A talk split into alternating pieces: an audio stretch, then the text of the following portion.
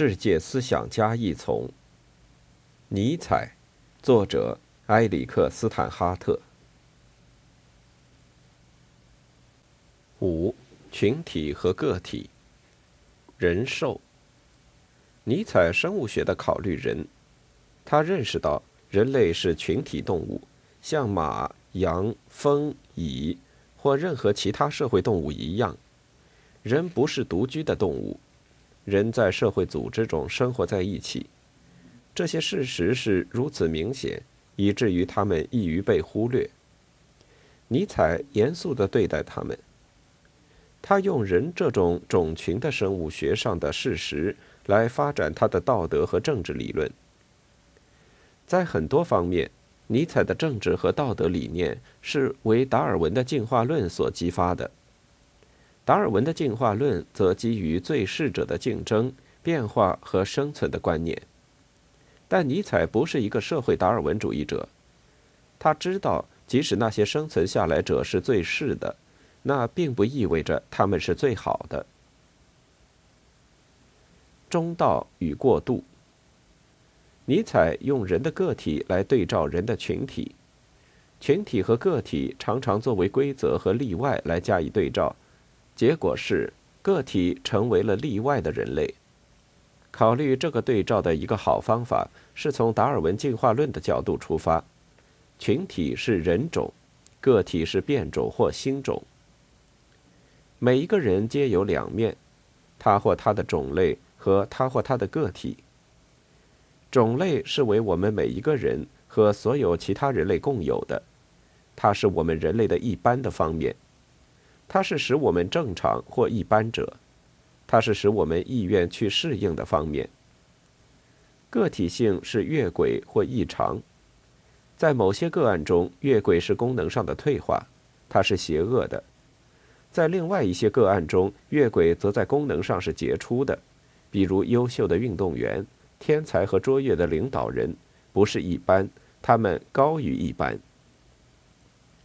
个体从群体当中生长出来，他们从群体那里偏离了正轨，他们是群体的例外的成员。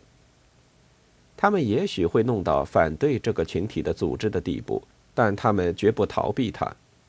个体性是群体存在的修正，所有人皆是社会动物。尼采在群体和个体之间所做的对比，常常和价值关联：群体是中道，个体是过渡。群体是中庸的，个体是极端的，过渡者是肯定的或否定的，一般者则是中立的。尼采站在个体者一边，因为他认为致使人类文明更杰出和更有生机的生物力量就作用于他们。他认为他们更易碎，因为他们没有了群体的保护。不幸的是，尼采关于群体和个体的理论易于被误解。并且已经被滥用来证明最糟的专制和政治的最堕落的形式的合理性。存在于个体之中的作为群体本能的意识。这里有一种测试你是否是人群中的一个成员的方法：你是有意识的吗？你是有自我意识的吗？如果对这两个问题的答案都是肯定的。那么，你就是这个群体的一个成员。意识是一种精神的功能，是群体动物与生俱来的。尼采提供了一个革命性的观点：意识是存在于个体之中的群体本能。他的基本原则是达尔文主义的：意识必定具有某种生物学上的效用，它必定具有某种生存价值。他注意到，群体动物是相互依存的。独居动物有能力靠自己生存下来，群体动物则需要彼此之间的协助。为了获得帮助，他们不得不具有交流的本事；为了交流，他们不得不了解他们的需要；为了了解他们的需要，他们不得不认识他们自身。因而，他们不得不是有意识的，并且是有自我意识的。意识实在只是存在于人之间的一张交流之网。它只是作为交流之网而不得不发展。一个像食肉动物一样生活的人本无需意识。仅仅作为一个社会动物，人获取自我意识。意识并不真的属于人的个体的存在，而勿宁属于它的社会或群体特性。只要这尚为社会或群体功能所需要，它就微妙的发展。因此，尼采最终从思想的角度来界定群体和个体之间的关系。遵从群体标准是最终的屈服于一种风格或思维方式，它是一种头脑狭窄或头脑封闭。个体的头脑是例外的，因为它能够超出群体思想的局限来思考。个体是具有新思想者，个体创造新价值。你能够注意到，尼采把群体和个体之间的关系界定为哲学关系。存在于个体之中的作为群体本能的语言，因为意识最终和交流相联系。所以，意识最终和语言相联系。单词是群体信号。语言的进化是因为，如果一个群体其成员能够通过交流来协调其行动，那么这个群体比一个未经协调的群体更有可能存活。尼采认为，语言在本质上是出于本能的。语言在群体动物种类之中，凭无意识的生物学上的力量而产生。语言不是个体们的有意识的作品，也不是多数者的有意识的作品。所有有意识的思想，仅仅是在语言的帮助下才是有可能的。语言太过于复杂，以致不会是一个单个个体的作品；又太过于统一，以致不会是一个群体的作品。它是一个完整的有机体，唯一可供选择的是把它看作是一种本能的产品。就如在蜜蜂当中发生的情形。由于语言是由群体信号组成，因而对任何独一个别的洞见或思想做语言上的表达是几乎不可能的。任何出现在意识之中的思想已被翻译成为群体信息。语言自身审查个体性，用语言表达的任何思想已经是社会上可以接受的。群体思想环绕思想而放置的玉墙，不是用石头，而是用语词、语法制造的。个体是在思想中找到路的人，但作为一个人要取得成功，他或她亦必须在说话或交流之中找到路。尼采认为，艺术家能够做到这一点。尼采不是用艺术家来意指画家，在他的头脑中，有一切的艺术形式。音乐、雕塑、建筑、诗歌，诸如此类。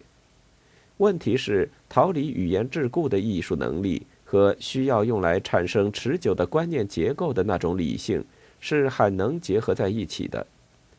但当艺术创作力、科学理性和实践智慧全部同时发生在一个人的思想和性格之中时，那个人就能够改变群体。迄今为止。就几乎全部人类历史而论，这样的巧合是随机的。尼采所希望的是，人类群体为着蓄意产生个体，将开始组织自己。用这种方式，人的进化能够增进，因为如何增进人类进化的问题，是关于思想和语言的一个问题，因为这些是人的属性，所以它是一个哲学问题。社会习俗。每个动物都有某种独特的特征，使得它能够生存。就群体动物而言，那独特的特征是群体协作。对于由人构成的动物，群体协作尤为重要，因为人几乎没有自然的防御或进攻的武器。我们没有爪子或强有力的牙齿，我们没有厚皮和鳞，并且我们不能够快跑或飞走。对于像我们这样的群体动物，智力在生物学上是有用的，因为智力使我们能够设计出超过单个人能力的目标，并且使我们能够协调行动来接近如此伟大的共同目标。例如，科学是一个社会事业，在这个事业当中，甚至天才人物的发展也以科学共同体的发展为预设。正因为人类缺少做进化斗争用的自然防御和进攻武器，所以像人类这样的群体动物是脆弱的，因而人类是很容易遭到危险的动物。危险越大，迅速而容易的达成一致的需要就越大。迅速而可靠的交流对于人类生存是必不可少的，误解就是死亡。尼采表明。关于规范和标志的全体一致的协定，由群体达成，对全体具有约束力，具有最大的生存价值。这样的协定必须严格实施，没有例外，因为对共同的规范和标准的任何偏离，都增加了误解的危险，从而增加了每一个人和所有人死亡的危险。迄今，人类最伟大的劳动在于。关于很多事物达成协定，并且服从关于协定的法则，不管这些事物是对的还是错的。群体协定是善，任何其他是恶。群体规范是一个社会习俗，群体规范在最初是专断的，它们的价值并不在于它们的准确性或客观性，而在于它们对所有群体成员具有普遍约束力这个事实。语言是一个群体规范，在非道德意义上的真理和谎言。道德亦是一种群体规范。最初，协定比真理具有更大的生存价值；最初，共同不正确比独自正确具有更大的生物学功用。一旦群体具有了足够力量来保证其基本的生物学上的需要，真理就会获得生存价值。存在于个体之中的作为群体本能的道德，道德如同语言，是群体协定的一个例子。尼采不认为存在任何客观的道德事实，他表明只存在着道德判断，并且其唯一的价值在于其与人的种类在生物学上的增进之间的关系。对于尼采，一切道德都是社会习俗。道德并非来自上帝或来自自然，道德法规就像语言，他们负责统一和协调一个群体的成员。道德最初与特定的群体有密切关系，每个宗族、部落或社会都有他自己的道德法规。道德法规反映了这个特定群体的具体的习惯，他们是风俗习惯系统，不是抽象的原则。群体道德。也就是习俗的道德，不是由一张命令或禁令表组成的，一张关于你应该和你不能的表。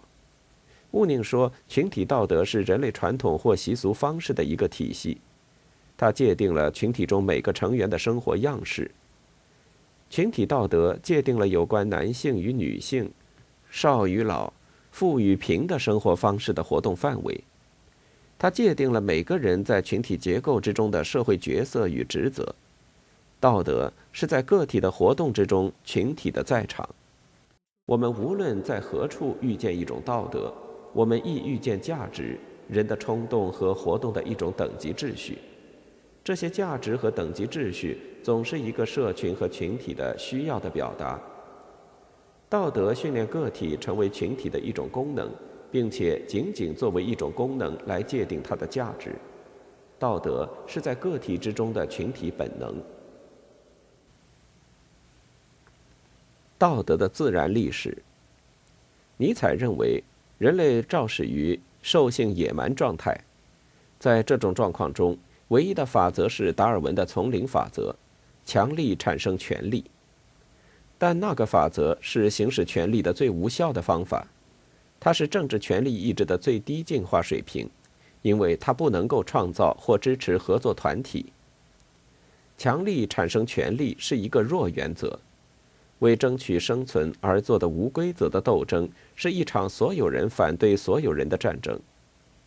英国哲学家托马斯·霍布斯将那形容为，在那种普遍的暴力状况下，生命是恶劣的、野兽般的，并且短暂的。尼采认为。强有力的个体将道路带离了所有人反对所有人的野蛮战争。那些有效力的个体们是统治者和主子，他们是强健的军阀。他们通过强加法律和秩序来停止所有人反对所有人的战争。最初，所有人反对所有人的战争为来自军阀的更大的暴力和野蛮所制止。尼采足够彻底地了解到，人们不愿服从任何法则，否则本来不会不得不存在法律，并且对于原始人，法律不得不以残暴的刑罚为后盾。在人类文明的佛晓，这些军阀是个体。在人类文明的开始，个体皆是独裁者。那即是他们皆是宁主或暴君，但其中一些人比另一些人更开明，他们全都按照他们的自我来统治，但他们的自我的较不开明的思想，并不使他们的身体或家族延续得更远，而他们的自我的较为开明的思想，则包括进了他们所统治的整个群体，越开明，则显露为越少自我中心。但那只是因为他们把整个共同体看作为他们自身的部分。较不开明者通过专断的反复无常来统治，较开明者则谋求去保护整个共同体，并且因此他们拟定法律来保证和谐与秩序。开明暴君是法则制定者，法则是人为人所制定的，它不是为任何神所制定的。尼采深深地崇仰伟大的立法者们：摩西、汉谟拉比、摩奴、梭伦，伟大的法老们，高贵的罗马皇帝。通过扩展寻求更大权力的自我，这些军阀成为了立法者。在个体的精神发展中，立法者是下一个阶段，而法律完善、秩序井然的文明社会，则是群体的下一个阶段。